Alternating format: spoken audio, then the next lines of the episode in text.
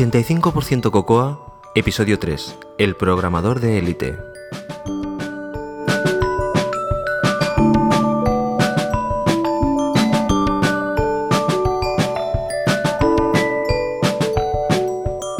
Bueno, ya estamos aquí otra vez. Hola, soy José Antonio Lobato y podéis encontrar más cosas sobre mí en, mi web personal josealobato.tumblr.com y también me podéis seguir en Twitter en arroba josealobato. Antes de empezar quería, como siempre, comentaros algunos temas que tenemos pendientes. Como ya habéis visto, ya he publicado la lista de, podcasts que, yo escucho. Como ya os comenté en el episodio anterior, no es la mejor lista de podcasts, ah, pero es la que yo sigo. Y no sigo otros porque no, simplemente no tengo más tiempo. Aunque estoy seguro que me podréis recomendar alguno mejor. Un compañero, un oyente en, el, por mail me comentó que estaba acabando una aplicación para iPad.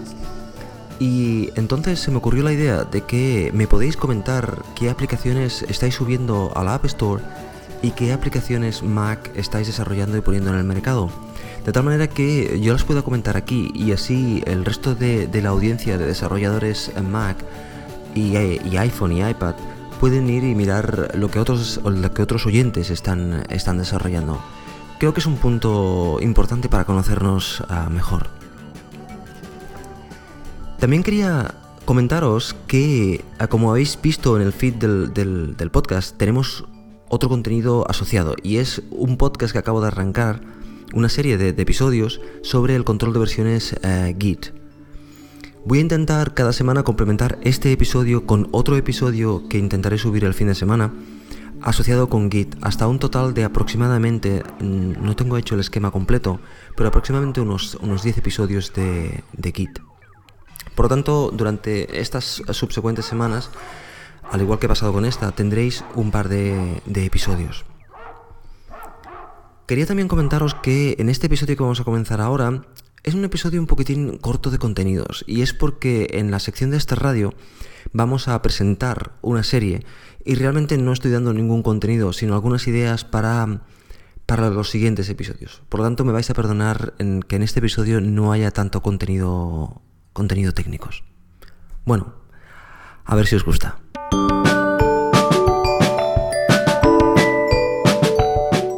Con clase, NSNumber. Esta clase es una clase que suele llevar a confusión a la gente que es nueva dentro del el mundo Cocoa.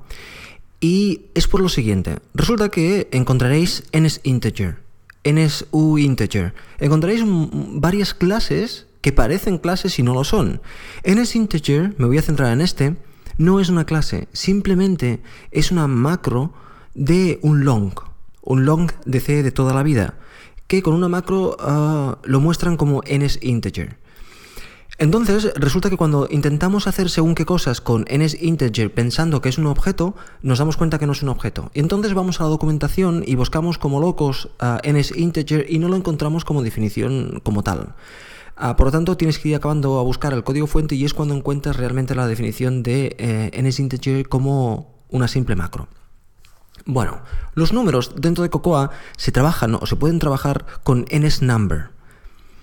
NSNumber es una clase de Cocoa. Es una clase que de hecho hereda de NSValue que a su vez hereda de NSObject, que es la raíz de todos los objetos Cocoa, como sabéis.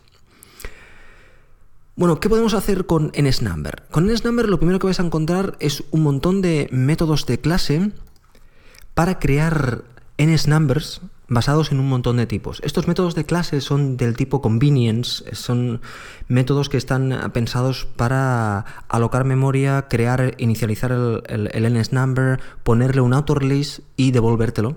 O sea, puedes crearlo simplemente utilizando, por ejemplo, NSNumber, number with bool.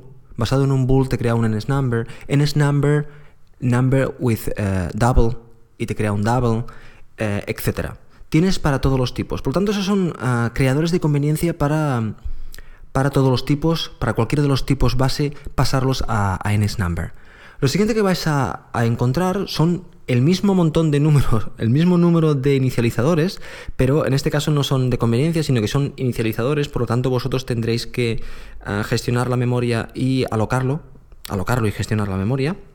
Por ejemplo, init with float, init with ah, integer, Y esto evidentemente se utiliza nsNumber alloc init with float y así crearíais uh, vuestro objeto como siempre se hace. Lo siguiente que encontraréis es un montón de accesos. O sea, una vez tenéis creado un número, vosotros podéis acceder a él o que os devuelva el valor en diferentes, no quiero decir formatos, pero en diferentes tipos. Por ejemplo, podéis hacer uh, chart value, decimal value, double value, float value, init value, uh, etc. Pensad que en este caso se tiene que tener en cuenta que si vosotros creáis un NSNumber con un double y después le pedís que os dé la representación en, float, uh, en la documentación veréis que te puedes dar un erroneous number, un, un número que no, no, no tiene, puede no tener sentido para lo que tú estás haciendo. Simplemente para que lo tengáis en cuenta. Y bueno, finalmente os ofrecen también unos métodos para poder comparar en. Puedes comparar si un, un NSNumber uh, es mayor, menor o igual que otro, o puedes comparar simplemente si es igual, que es un método más óptimo, pero que te da menos información. Hay alguna otra cosilla más, pero básicamente esto es NSNumber. NSNumber es una clase para trabajar, para ir, para ir de cualquier tipo a para crear números, para crear números, trabajar con ellos dentro de Cocoa. Entonces, ¿cuándo debéis utilizar NSNumber y cuándo debéis utilizar NSInteger, por ejemplo? Bueno, pues no hay ninguna regla. Depende de lo que queráis hacer. Ah, lo que sí que os puedo decir es que, mm, a simple vista, evidentemente, NSNumber tiene un pequeño overhead porque es un objeto. Ah, por cierto, tiene un pequeño overhead. Me quiero decir que tiene un una pequeña más carga de memoria, más carga de gestión, porque es un objeto, pero que, que NSInteger no tiene pero no hay regla, depende de lo que queráis hacer. Os digo un caso en el cual tenéis que utilizar NSNumber sí o sí, y es si queréis añadirlo a arrays o diccionarios. Básicamente, ah, el resto de objetos de Cocoa, o muchos de ellos, van a esperar NSNumber en lugar de NSInteger o otros tipos. Eso lo tenéis que mirar en la API. Pero lo que sí que os puedo decir es que si intentáis meter un NSInteger dentro de un array o un diccionario de Cocoa, ah, os va a fallar. Os va a decir que no, que tenéis que poner un NSNumber. Y ahí es donde tenéis que trabajar con NSNumber. Por lo tanto, podéis elegir a vuestro gusto si queréis trabajar con integers o si queréis trabajar con NSNumber, pero está este caso en el cual vais a tener que trabajar con NSNumber sí o sí. Dejadme que os añada otra cosa, y es que NSNumber funciona con un otro objeto que se llama, otra clase que se llama NSNumberFormatter, y con esta clase lo que vais a poder hacer es formatear una cadena basada en tu número o crear un número basado en una cadena. Esos son dos métodos que se llaman number from string y string from number, y estos, con estos dos te permiten tanto escanear un string para extraer un número, como generar un string en el formato que vosotros ah, queráis basado en el número ah, que ya tenéis. Es muy interesante trabajar y conocer en NSFormatter correctamente y hay un documento que se llama Number and Value Programming Topics que vale la pena ah, leérselo, es muy cortito y te explica perfectamente cómo trabajar con estos, con estos dos objetos. Para finalizar, os quiero comentar dos objetos que en la documentación los veréis asociados y son ns decimal value. hemos hablado de ns number, este es ns decimal value, con el cual yo no he tenido el placer de, trabajar, por lo tanto no lo he necesitado, pero básicamente sirve para almacenar números que son potencias de 10. Y mm, bueno, quien lo necesite, la documentación está ahí, está asociada a nsnumber, por lo tanto es fácil de encontrar. Y por último, nsnull. nsnull es un singleton, que significa que es una clase que solo hay una instancia en toda vuestra aplicación, por mucho que intentéis ah, acceder varias veces a ella, será la misma siempre, y sirve para meter ah, instancias nulas dentro de diccionarios o, arrays. O sea, cuando creáis un, crear un diccionario en el cual vais a meter un valor nulo, no podéis meter nil, sino que tenéis que meter en null, que es, eh, exactamente esto, ah, un, un objeto nulo. Bueno, simplemente os he hablado de estos dos porque en la documentación, si miráis la documentación, nos vais a ver asociados y bueno, un comentario ah, nunca está de más. Por lo tanto, lo que tenéis que recordar de esta sección es que NSInteger no es un objeto, NSNumber sí, y allí donde no podéis pedir un NSInteger es porque seguramente os está pidiendo que le metáis un NSNumber. Y que una vez tenéis el NSNumber creado, podéis extraerlo en diferentes formatos ah, utilizando el formato que queráis value, perdona, el tipo que queráis, value, por ejemplo, in value, integer value, long, long value, por ejemplo, y que si queréis formatear uh, de salida o de entrada un string hacia un número o un número hacia un string, podéis utilizar un NSNumber formatter y ahí podéis utilizar number from string o string from number para crear eh, números desde cadenas y cadenas desde números.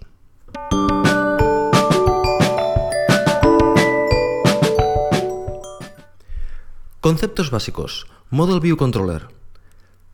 En esa sección de conceptos básicos vamos a hablar de una arquitectura que todos aquellos que ya os habéis movido por el mundo de la programación seguramente la habréis visto en diferentes formas y que en Cocoa también aplica. Y es por ello por lo que queremos hablar de ella. Model View Controller es una arquitectura de software basada en tres capas como sus, sus propios nombres indican, Model, View y Controller. Si las leo de abajo arriba, el modelo está abajo, el controlador está en medio y la vista está arriba. El concepto es muy simple.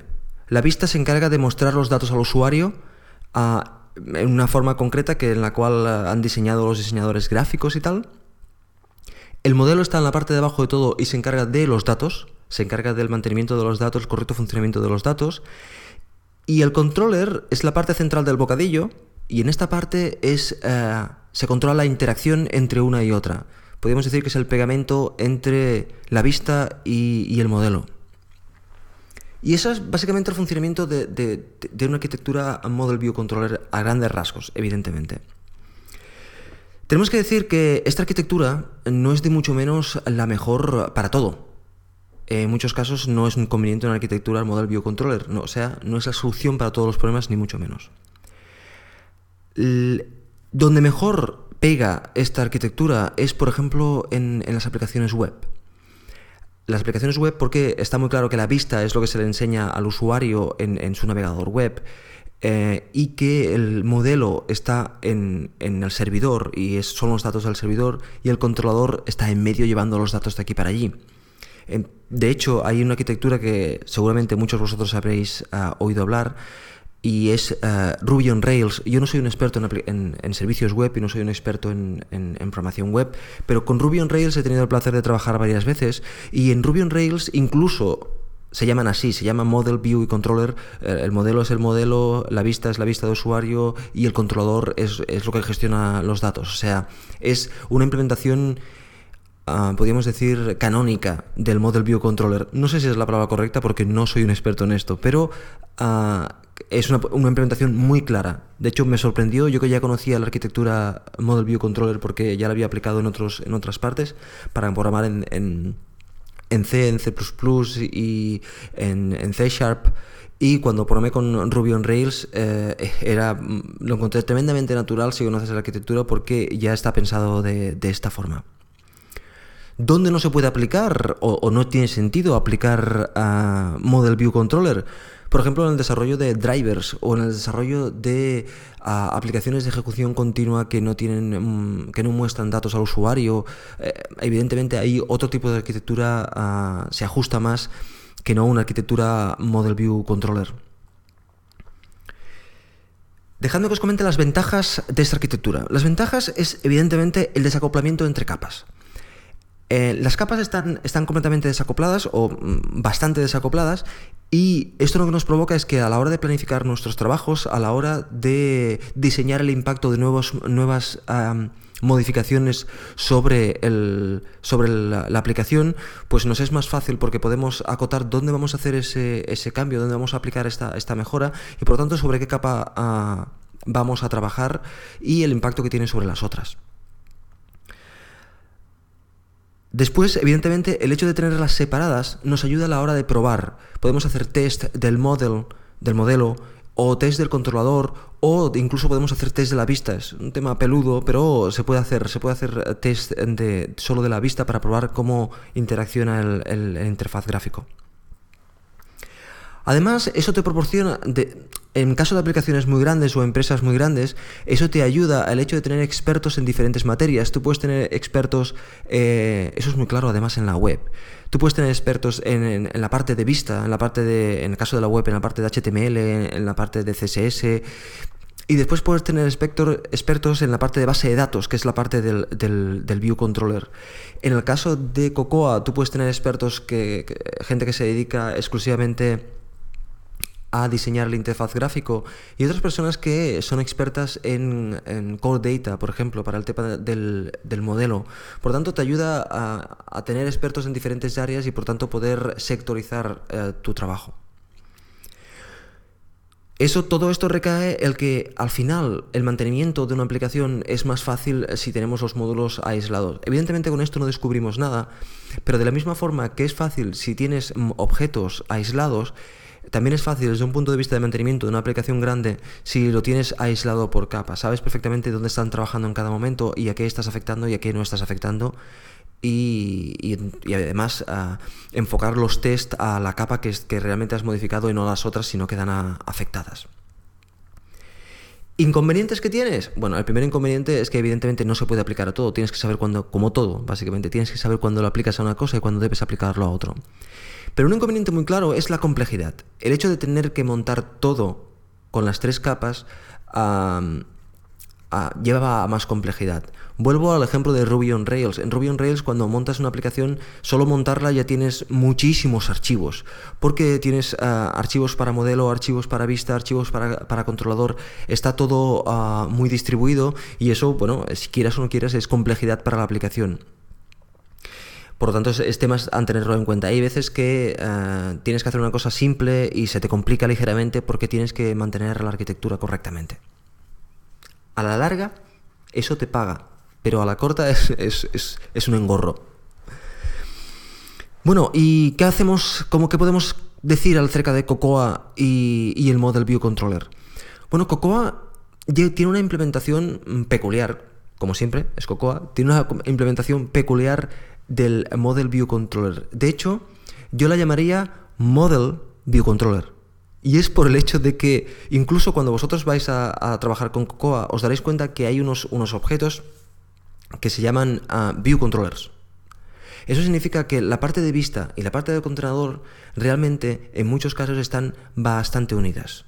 Es difícil eh, separar la vista y el controlador, ah, no digo que no se pueda, simplemente digo que tal como está montada la arquitectura, a mí me parece más una arquitectura de, dos capas y media que no una arquitectura de tres capas. Ah, el view controller siempre va...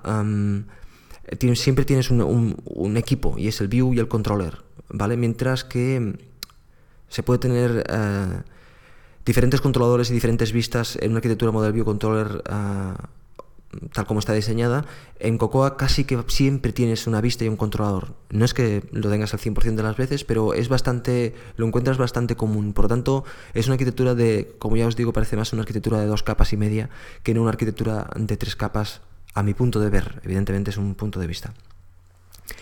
En la parte del modelo, pues tenemos uh, diferentes, depende de qué tipo de aplicaciones tenemos diferentes cosas, pero es muy común tener bases de datos y por lo tanto tener uh, core data para mantener datos. Evidentemente en, programas de texto tendremos otras cosas y en otros tipos de programas tendremos otras diferentes, pero es muy común el tema del, core data como model y después tener view controllers, una vista que está controlada por un controlador y tenerlo uh, montado de esta forma. Esa es la la,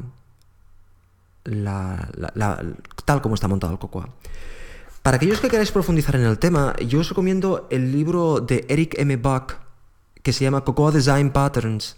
Es, es un libro que no lo recomiendo para todo, pero esta parte es el primer, eh, son los primeros temas y no está mal, lo explica mm, relativamente bien, dando ejemplos de, eh, de, Cocoa, dando ejemplos de Cocoa en los diferentes tipos de, de, aplicaciones, si es una aplicación de documentos, si es una aplicación de texto, si es una aplicación de diferentes cosas, va dando ejemplos de cómo, ah, de cómo está Cocoa desde el punto de vista del Model View Controller, cómo implementa Cocoa el Model View Controller y las diferentes peculiaridades ah, que tiene. Como no, encontraréis el enlace al libro en, las notas del, episodio.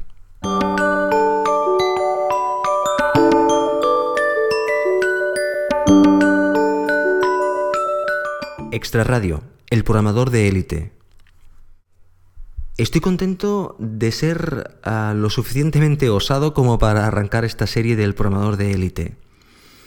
Esta serie de varios episodios uh, cuadra muy bien con, con, el extra radio, ya que no vamos a hablar directamente de Cocoa, sino vamos a, hablar de otros temas que atañen a los desarrolladores, que son no todos son técnicos, de hecho la mayoría no lo son, pero que uh, yo los veo tremendamente necesarios.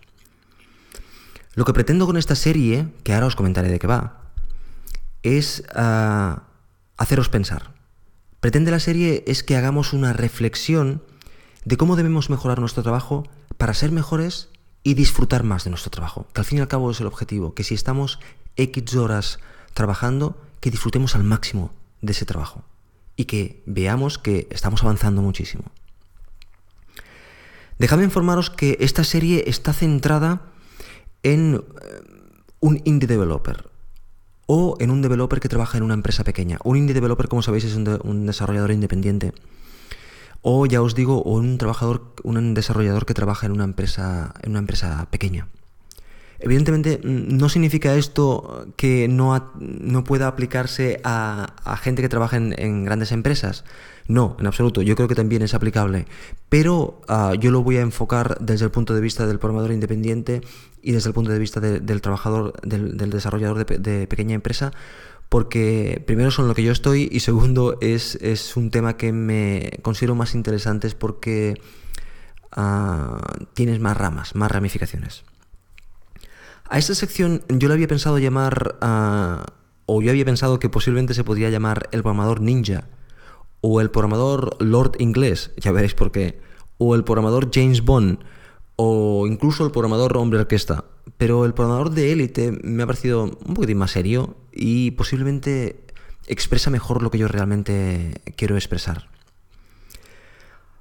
A un programador de élite, seguramente le podemos asignar diferentes caras. ¿Por qué? Porque vosotros en vuestras mentes ahora mismo tenéis seguramente una imagen uh, diferente a la que tengo yo de un programador de élite. Cada uno de vosotros tenéis una imagen completamente diferente.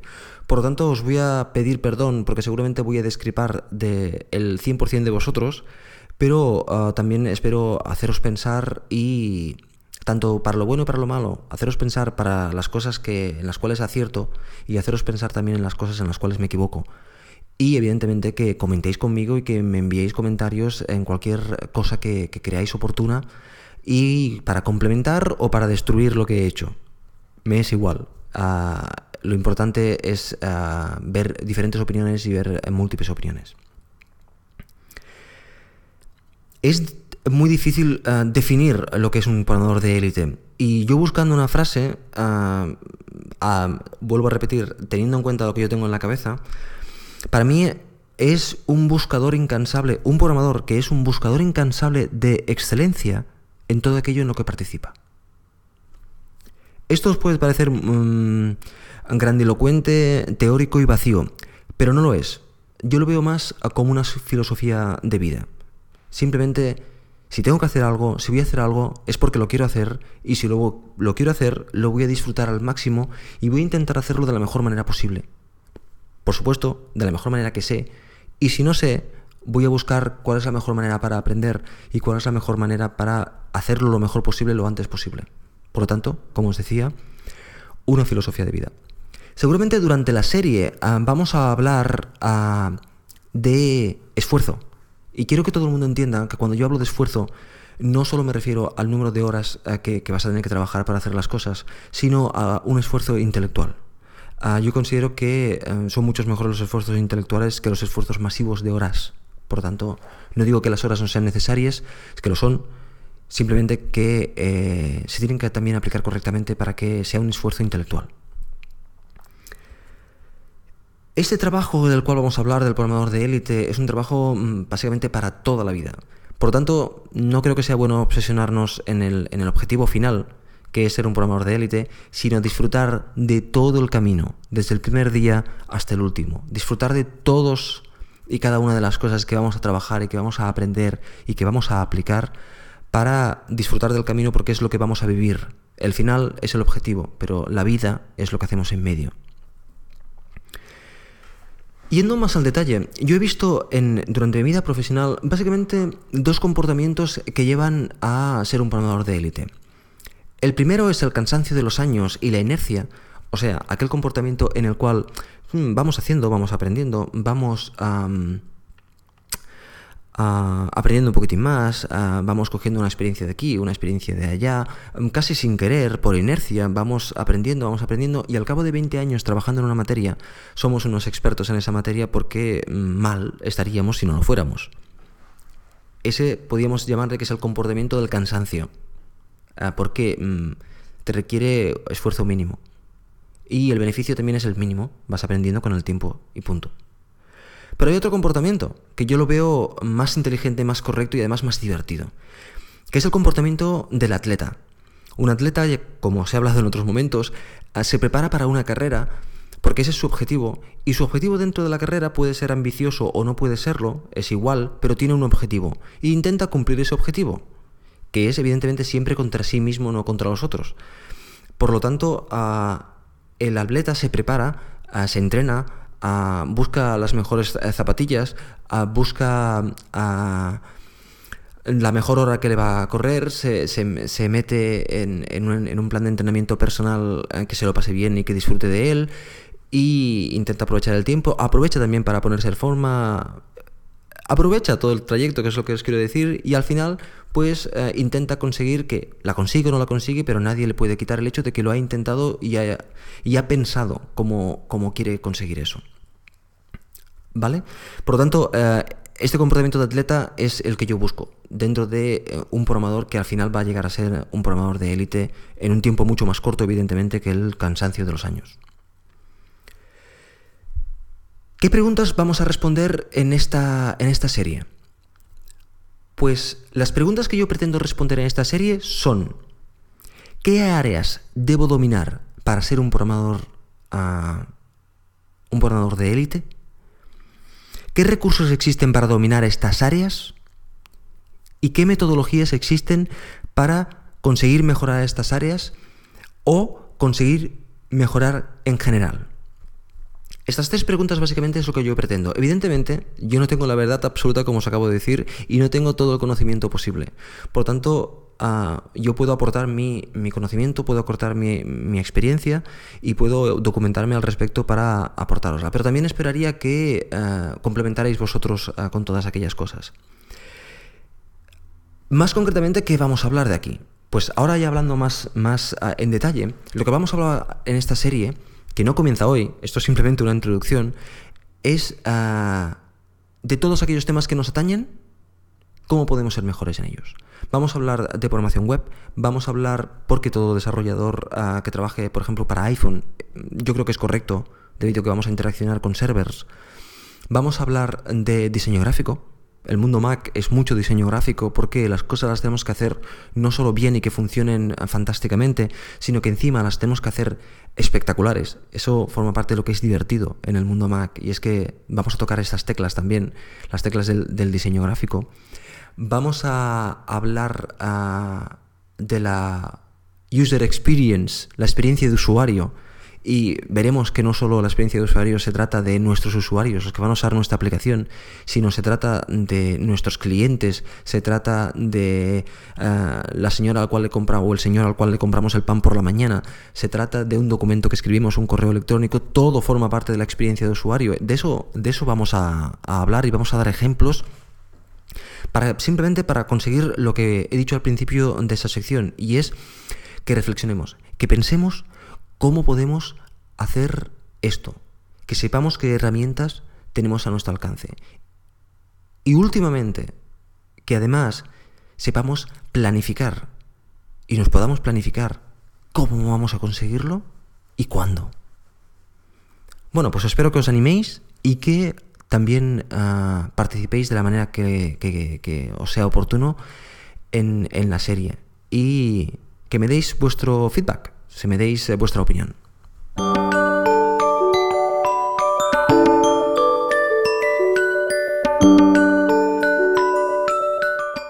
En el comentario de hoy quería hablaros de un tema del cual me encanta hablar. Y es el tema de las licencias de software, de comprar software. Yo soy un, gran fan del software para Mac y de hecho por eso soy programador ah, de Mac, de iPhone y de iPad. Y es porque el software que tenemos en el mercado realmente lo considero de una gran calidad y yo disfruto muchísimo utilizando este software. Y por lo tanto me gusta pagar por el software que utilizo. Pero mm, evidentemente al igual que pasa con la música y con todo, no podemos comprarnos todo el software que queremos porque nos dejaríamos un dineral. Entonces debemos marcarnos una estrategia. Y yo os quiero contar la mía. Es muy simple. Yo tengo un presupuesto mensual de 25 eh, euros para comprar software. Si un mes no me compro ningún software, esos 25 euros se acumulan para el mes que viene. De hecho, hasta hace poco habían sido 20 euros, pero me he subido el sueldo y ahora son 25. Eso hace que yo tengo, lo acabo de contar, a 48 licencias de software. Aparte de, ah, creo que un, un que contiene un, montón de licencias. Y pues semanalmente me compro una o dos. A veces ah, no me compro ninguna y que ya como os digo, el, el dinero se acumula para la, para la siguiente. También os puedo comentar que las licencias que me compro, yo no me compro paquetes grandes de software y la única licencia relativamente cara que yo me he comprado fue uh, OmniGraffle, que es una licencia, como sabéis, un poco más cara porque me compré OmniGraffle Pro y, es un poquitín más cara de lo que yo acostumbro. Pero teniendo en cuenta la maravilla de software que tenemos y que la mayoría está hecho por desarrolladores independientes que necesitan ganar ese dinero para, para poder seguir desarrollando esas aplicaciones, yo os aconsejo que sigáis una estrategia de este estilo, que decís cuánto os vais a gastar y os permitáis el placer de comprar software. Y además que le argumentéis al resto de la gente que eso es una inversión que estáis haciendo en ese software para que la siguiente versión simplemente sea mejor. Bueno chicos y chicas, esto ha sido todo por hoy. Ya sabéis, aquellos que todavía no habéis tenido la oportunidad de pasar por iTunes y dejar un comentario positivo, este es el momento. De hecho, cualquier momento es bueno. Pasaros y escribir eh, cualquier cosa que se os pase por la cabeza poniéndole las estrellas que queráis conveniente y de esta forma podemos ganar más visibilidad y que más personas se puedan apuntar a la iniciativa. También, si lo creéis oportuno, podéis enviarme un correo dándome feedback al respecto de la de Git, de los episodios de Git, si os parecen aceptables, si lo creéis oportuno, si os gusta o si no os gusta. Y bien, el correo electrónico del podcast es 85%cocoa.gmail.com, todo en letras. Y el blog donde podéis encontrar la entrada de cada uno de los episodios es http 85%cocoa.tumblr.com. Un saludo y ya sabéis, a seguir corriendo. Adiós.